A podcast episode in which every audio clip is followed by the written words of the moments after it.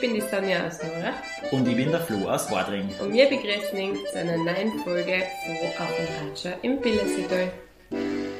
Ja, liebe Leute, es freut uns wieder narrisch, dass ihr eingeschaltet habt und seid wieder enger Zeit schenkt. Wir möchten ihn seid wieder mit einer neuen spannenden Folge von Auf ein Ratscher im Billerseetal. Und zwar tauchen wir heute ein bisschen in die Geschichte Eva St. Jakob im Haus. Hucken da wir heute zwar in Fieberbrunn bei unserem Interviewgast bei der Jutta Siopais. Freuen uns narrisch, dass wir da sein dürfen. Hallo Jutta. Hallo. Und äh, wir möchten heute mit dir ein bisschen in die Vergangenheit eintauchen, möchten ein bisschen über Erfindergeist sprechen. Und zwar geht's um die Erfindung des Viertaktmotors. Eigentlich eine Erfindung, die unsere Mobilität weltweit äh, geprägt und revolutioniert hat. Und da war ein Billersetaler nicht ganz unbeteiligt. Da werden wir heute mit dir drüber reden. Aber jetzt vielleicht am Anfang kannst du nochmal für unsere Zuhörerinnen und Zuhörer viel für die, was die nicht kennen. Also ich bin die Jutta Siopais, ich wohne in Fieberbrunn. Ich habe vier Kinder und bin Historikerin. Das ist dann auch schon die Brücke zu Christian Reitmann, der historischen Persönlichkeit aus dem Pillerseetal. Ja, cool. Also als erstes Mal zu dir als Person. Ähm, erste Frage, wie bist du nach Tirol gekommen? Also äh, was hat die daher verschlagen nach Fürbrunn? Als erstes mit meinen Eltern als Ferienkind. Ah ja. Und dann äh, durch die Liebe geblieben oder ja, ich habe dann in Innsbruck studiert, da kannte ich dann den Robert schon, den, den kennt ja auch jeder hier. Und äh, ja, dann hat's gehalten und ich bin geblieben, gekommen, um zu bleiben sozusagen. schön, schön. Und äh, du hast schon gesagt, du hast studiert in Innsbruck, ähm, also du hast dich eigentlich immer schon mit der Vergangenheit beschäftigt als Historikerin. Was interessiert dich denn so an dem, dass du dann auch entschlossen hast, ich studiere Kunst, äh, Kunstgeschichte? Es ist interessant, solchen Geschichten nachzuspüren, überhaupt wenn man dann womöglich irgendwie draufkommt, dass man eventuell einen Aspekt entdeckt, auf den vorher noch niemand gekommen ist. Und das war jetzt in, in, im Fall von Christian Reitmann tatsächlich so. Insgesamt interessiert mich halt auch ähm, über die Zeiten und Epochen, wie die ähm, Grundbedürfnisse der Menschen doch immer ähnlich sind. Und das, was schlimm ist und was schön ist, ändert sich im Grunde nicht. Und ähm, leider Fehler wiederholen sich dann auch immer wieder in schönen Abständen. Jetzt ist der Name eh schon ein paar Mal gefallen. Christian Reitmann war ja ähm, der mehr oder weniger berühmte Erfinder, Uhrmacher aus St. Jakob in Haus. Ähm, wie hat bei dir die Interesse oder das Interesse für Christian Reitmann angefangen?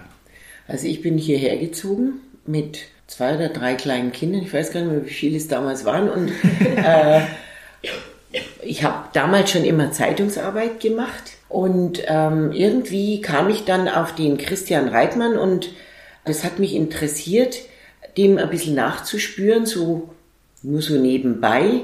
Mhm. Und es ist aber dann doch ein Projekt äh, draus geworden, das fast zehn Jahre gedauert hat.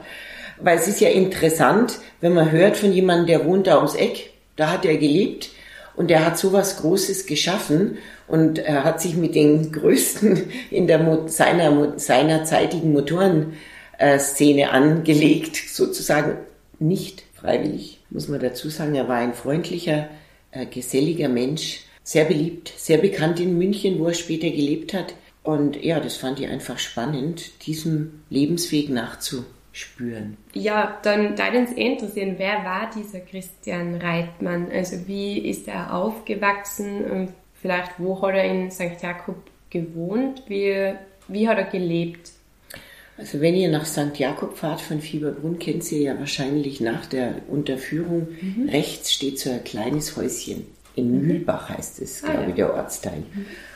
Da ist er geboren, aber er war nicht lange dort. Aufgewachsen ist er eigentlich in Fieberbrunn. Die Eltern sind so mit drei, vier Jahren hierher gezogen. Das waren kleine Leute, die hatten ein bisschen Landwirtschaft. Der Vater war ein begabter Bastler ähm, der hat den Bauern die Uhren repariert und so weiter, Taschenuhren, mhm. die man damals hatte.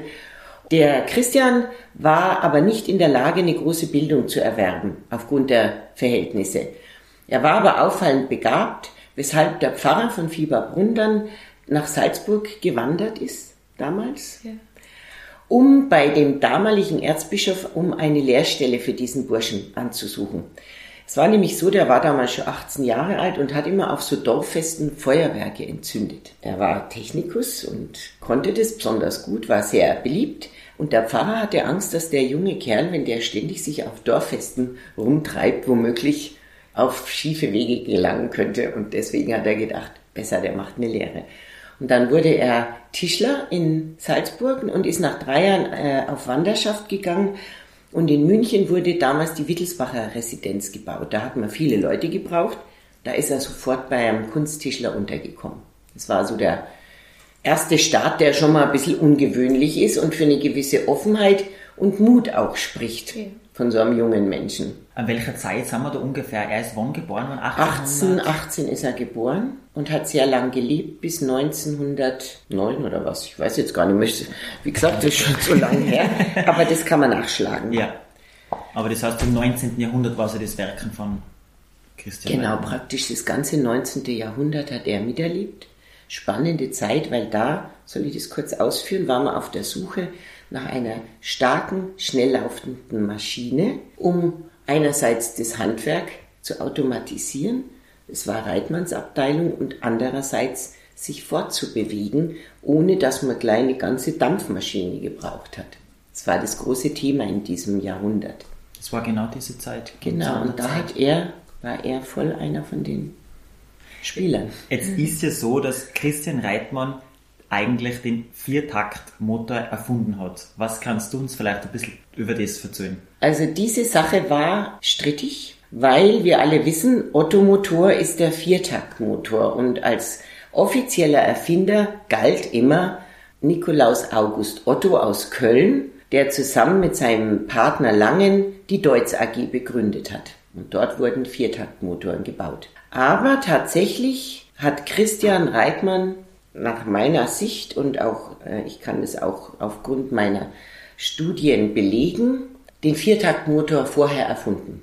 Und dadurch ist er ins Gedränge gekommen mit Otto und Langen, weil die wollten sich natürlich nicht ihre Existenzgrundlage nehmen lassen. Reingezogen wurde er in den Konflikt dann muss man vielleicht dazu sagen, er war ja erst Tischler, hat aber dann in München zum Uhrmacherhandwerk gewechselt. Wie das lief, ist ein bisschen kompliziert, auch der Zeit geschuldet, weil es war ja für Ausländer damals sehr schwer, sich in der Stadt niederzulassen. Da musste man erst eben Aufenthaltsrecht bekommen, man musste Insasse werden, dann Bürger, dann durfte man überhaupt erst einmal heiraten und was kaufen. Lange Rede kurz, er war dann erfolgreicher Hofuhrmacher bei König Ludwig II., den kennt auch jeder, Neuschwanstein und so.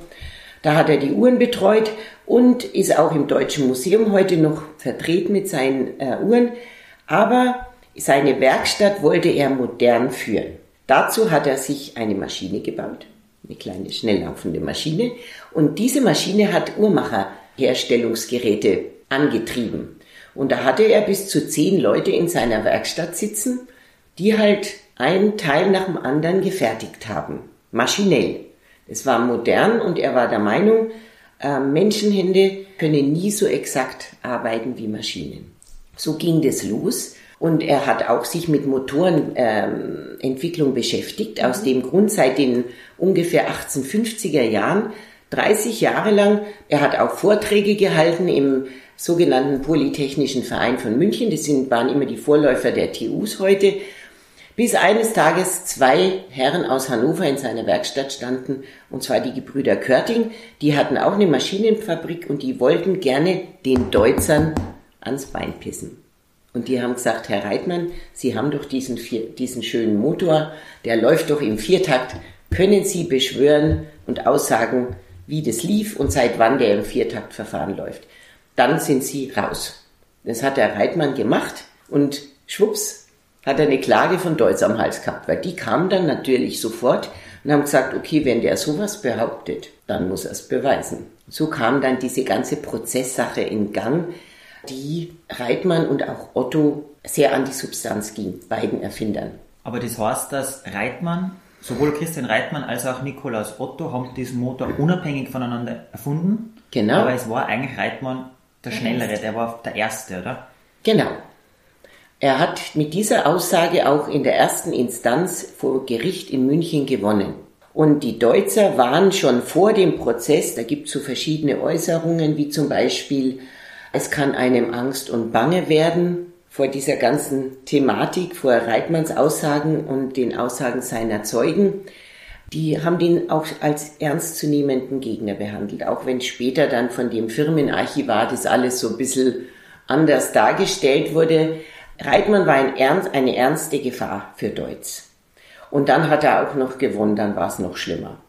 Und deswegen ist die Deutz AG dann sofort in, mit ihren Anwälten an Reitmann herangetreten, fünf Tage nach dem Urteil.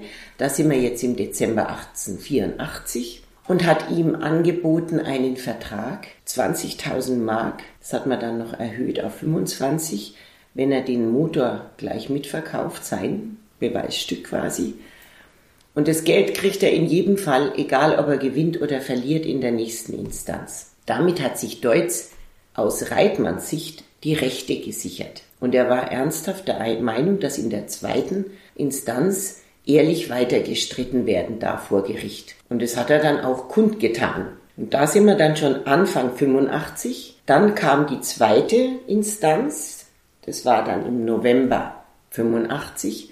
Und da hat er dann plötzlich nichts mehr ausgesagt. Und hat immer gesagt, ich kann mich nicht erinnern. Und da war dann der Punkt, wo ich mir gedacht habe, was ist da passiert in dieser Zeit? Dazu kommt noch, dass eben der Firmenarchivar vollmundig äh, sich darüber auslässt in seiner Beurteilung der zweiten Instanz, dass eben die ähm, Verwirrtheit eines alten Mannes daran schuld ist und Reitmann war halt ein Bastler und der ist nur so zufällig von einem Schritt zum nächsten gestolpert. Und dann dachte ich mir, ja, okay, das wird ihm auch nicht gerecht, denn ich wusste ja, der 30 Jahre lang sich in, äh, mit Motorenentwicklung beschäftigt, hat Vorträge gehalten, hat damit sein Geld verdient und seine kleine Fabrik, Fabrikation geführt also Bastler war er sicher keiner. Dann habe ich eben diese Quellen aus dem Deutsch, äh, ich habe aus dem Deutschen Museum und aus, aus äh, dem Münchner Stadtmuseum diese Dokumente, da sieht man die, dieses ganze schwer leserliche Zeugs, gehabt und habe dann alles nochmal sehr genau durchgelesen. Auch die kleinen Zwischentöne. Auch die Töne zwischen Langen, dem Manager, der war stark, dem war klar, er gibt da nicht nach, und Otto, der inzwischen schon äh, mit den Nerven runter war, wie auch Reitmann. Da bin ich dann auf zwei Dinge gestoßen. Und zwar erstens weiß man, dass Langen Reitmann in München mehrmals besucht hat.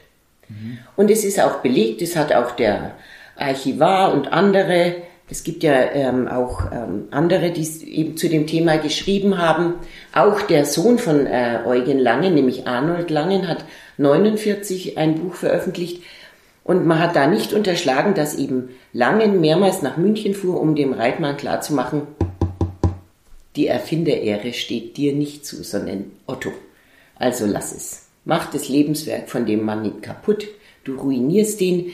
An seiner Hauswand in Köln hatte der eine Tafel. Er hat sich als Nachfolger von dem Erfinder der Dampfmaschine gesehen. James Watt, ja, er hat versucht, ihn umzustimmen. Er hat ja, das muss man auch dazu sagen, es gab ja auch Gutachter in der ersten Instanz, nochmal ganz kurz zurück, und einen dieser Gutachter hat Langen auch versucht umzustimmen. Also er hat schon versucht einzuwirken, außergerichtlich.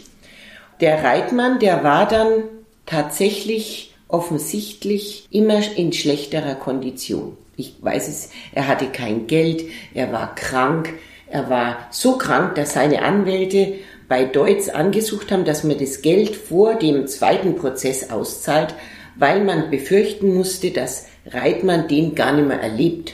So schlecht ging es dem. Und dann hat Langen noch einmal zum finalen Stoß angesetzt und ist noch einmal nach München gefahren. Das war genau ein Jahr nach der zweiten Verhandlung in München. Das ist auch so was gewesen, wo man wirklich durcheinander kommen kann in dieser ganzen Geschichte. Manche Dinge passieren immer am selben Datum, 8.11. zum Beispiel, aber in verschiedenen Jahren. Mhm. Und am 8.11.85 kam eben Langen dann noch einmal nach München und hat noch einmal versucht, den Reitmann umzustimmen. Und dann hat er ihm auch noch ein Schriftstück vorgelegt, in dem von einem Übergangsmotor die Rede ist, den Reitmann gehabt haben könnte. Und die Formulierung ist auch äh, wunderschön vage in dieser Erklärung. Da spricht er von kann gelaufen sein und so. Mhm. Zu ja, dem genau. und dem sehr vage. Und dieses Schriftstück hat der Sohn von Eugen Langen erst 49 bei, seinen, bei dessen Unterlagen gefunden. Und er hat es nicht verheimlicht, das ist schon mal gut. Und das hat natürlich dann schon so ein bisschen den Eindruck erweckt, von wegen, das ist. Das ist faul. Ja, genau. Weil, äh, und der, der Langen hat ihn dann bedrängt, er sollte das unterschreiben, hat sich Reitmann aber geweigert. Und das zweite war dann, dass Langen aus München dem äh, Freund Otto in, in Köln sofort geschrieben hat, ekelhaft, unwürdig solche Verhandlungen. Reitmann ist nun nicht mehr ein Gespenst, vor dem man sich fürchten muss. Und dann noch eine Kleinigkeit aus Reitmanns Leben. Zwei Wochen vor dieser ganzen Sache ist seine Frau verstorben. Also er war verheiratet und hat Familie gehabt? Genau. Aber leider nur einen Sohn, der ist auch sehr bekannt gewesen in München. Gibt es auch Zeitungsartikel über den. Und dann ist, verliert sich leider diese Familie. Es gibt keine Nachkommen mehr. Mhm. Auf jeden Fall, diese Punkte in diesen Monaten zwischen der ersten und zweiten Instanz haben mich dazu äh, bewogen zu sagen, Reitmann hat im zweiten Prozess nichts mehr ausgesagt. Bewusst, das hat er mit dem Langen vermutlich in dieser letzten Besprechung mündlich zumindest vereinbart. Er hätte auch nichts mehr aussagen können, weil wenn er äh, seine Aussage aus der ersten Instanz widersprochen hätte, wo er unter Eid ausgesagt hatte, hätte, während das ja, wäre ja das ein Meineid gewesen. Also hat er es immer gesagt, ich weiß es nicht, ich kann mich nicht erinnern. Deutz hat ihm das eben als Trottelei ausgelegt, mhm. aber in Wahrheit hat er damit aufgegeben und hat auch nie mehr über den ganzen Fall gesprochen. Er hat auch nie was Schlechtes über Deutz oder Otto verlautbart. So war es vereinbart in dem Vertrag, an den sich die Deutzer allerdings nicht gehalten haben.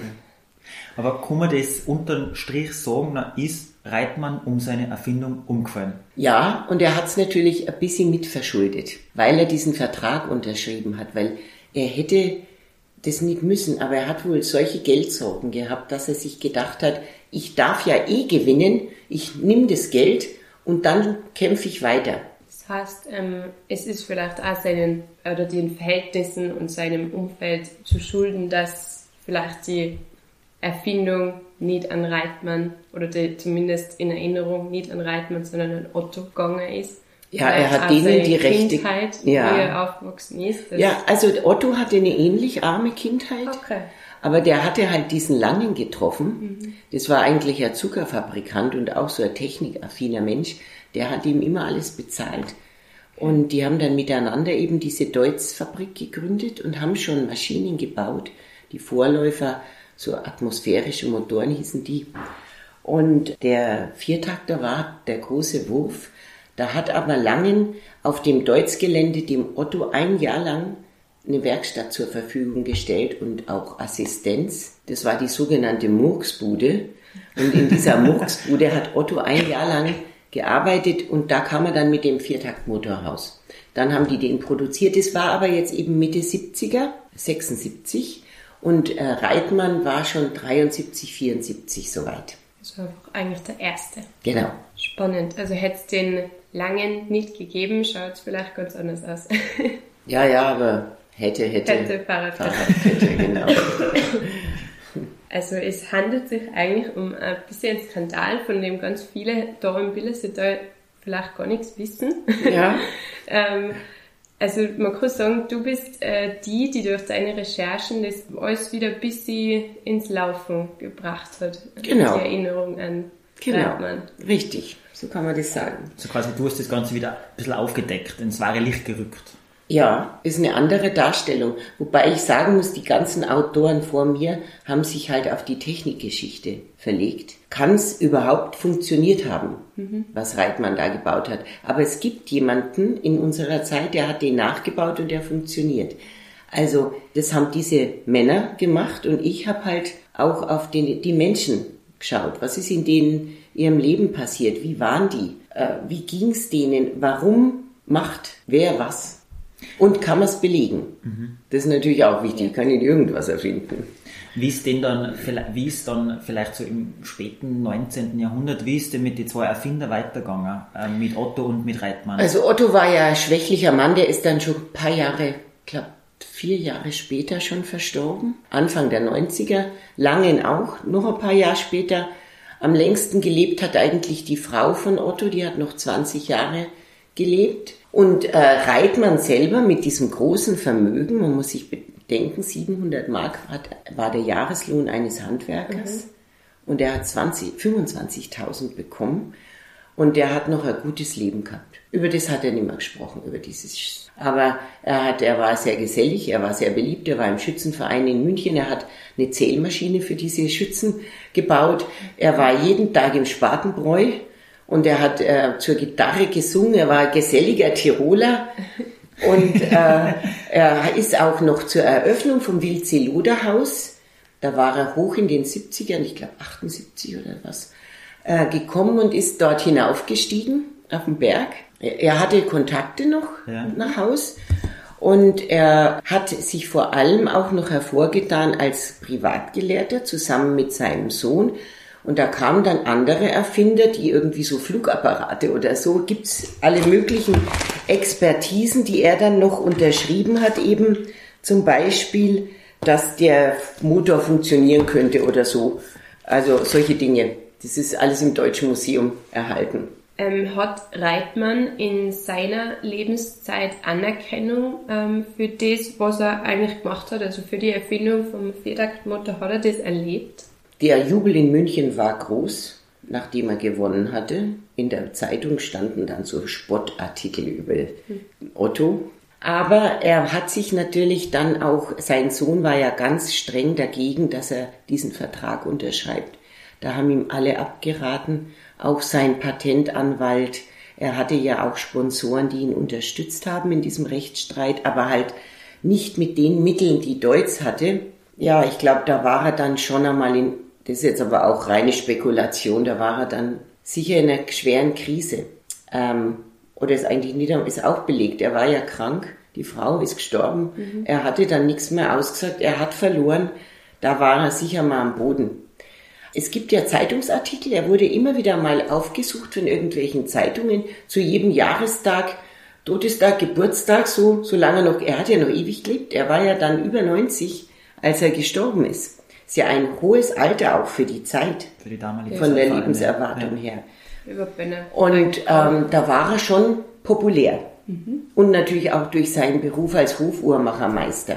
Er ist ja jetzt nicht irgendwie er hatte ja Kontakte und auch in Technikerkreisen. Jetzt, Jutta, das Ganze ist eine hochinteressante Geschichte. Jedes Kind lernt in der Schule vom Ottomotor, wie der Ottomotor funktioniert und dabei müsste ja eigentlich Reitmannmotor heißen, oder? Neben dir auf dem Sessel ist ein Ausschnitt aus der Wirtschaftswoche und da steht drauf, das ist mitunter eben die größte Lüge der Mobilitätsgeschichte. Also dieser Viertaktmotor hat ja wirklich eigentlich unser aller Leben so verändert, wie man kann sich ohne dem das heutige Leben gar nicht mehr vorstellen. Was glaubst du, was würde Christian Reitmann aus heutiger Perspektive sagen? Tja, das, ist eine schwierige Frage. Ähm, ja, ich weiß es nicht, was er sagen würde. Er war ja, glaube ich, so ein Mensch, der, ähm, er war sicher sehr klug. Er war mutig, wie ich schon gesagt habe. Diese Bilder, die man immer von ihm sieht, der alte Mann mit Rauschebart und ja. dem Motor so statisch, das wird seiner Persönlichkeit wohl kaum gerecht. Und ich glaube, er war aber auch einer, der sich schon so hindrehen konnte, dass, man, dass er damit weiterleben kann, wie es ist. Ich glaube, er wird sagen, naja, der Ottomotor, der ist auch bald Geschichte. In Anbetracht der Elektromobilität. Stimmt, im Jahr Stimmt. 2023, wie es weitergeht mit der, mit der Mobilität, mit den Motoren, das das war ja für mich auch so ein bisschen der Grund, sich mit dem Stoff zu beschäftigen. Die Zeitenwende, an der wir jetzt stehen. Und es war vielleicht fürs Buch noch ein bisschen früh, aber jetzt durch die vielen Interviewanfragen merke ich, Reitmann und die Zeitenwende damals und wir jetzt auch wieder in so einer Situation, wie ich schon gesagt habe, zum Geschichtsstudium irgendwie wiederholt sich dann immer wieder was. Ich glaube, das haben wir noch gar nicht erwähnt. Eben, du hast da über die ganze Geschichte ein, ein Buch geschrieben, gell, als die Welt in Bewegung geriet. Christian Reitmann und die Erfindung des Viertaktmotors. Das gibt's überall, wo es Bücher Ja, das oder? ist vergriffen, aber ich habe so. noch ein paar Exemplare. okay. es ist vergriffen. Vielleicht äh, findet sich ein Verleger, der es neu herausbringt. Ähm, vielleicht auch in mehr wissenschaftlicher Form, weil das ist so eingebettet, die wissenschaftliche Geschichte in so eine mhm. fiktive Rahmenhandlung. Aber in den Blättern für Technikgeschichte, wen es interessiert, im Band 71 vom Technischen Museum Wien ist das Ganze in wissenschaftlicher, sachlicher Manier auch nochmal veröffentlicht. Also super, auf alle Fälle totaler, totaler spannende Geschichte aus, die was auch in Billersetal irgendwie ähm, ihre Anfänge ähm, gemacht hat. Jutta, vielen, vielen Dank, dass du uns heute ein bisschen Einblicke gegeben hast. Ich sage hinter die größte Lücke der Mobilitätsgeschichte. Freut uns, dass wir da sein dürfen. Danke dir und auch danke Enk, liebe Zuhörerinnen und Zuhörer, dass ihr uns wieder eure Zeit geschenkt habt und dass ihr gelost habt. Danke und vielen Dank. Danke.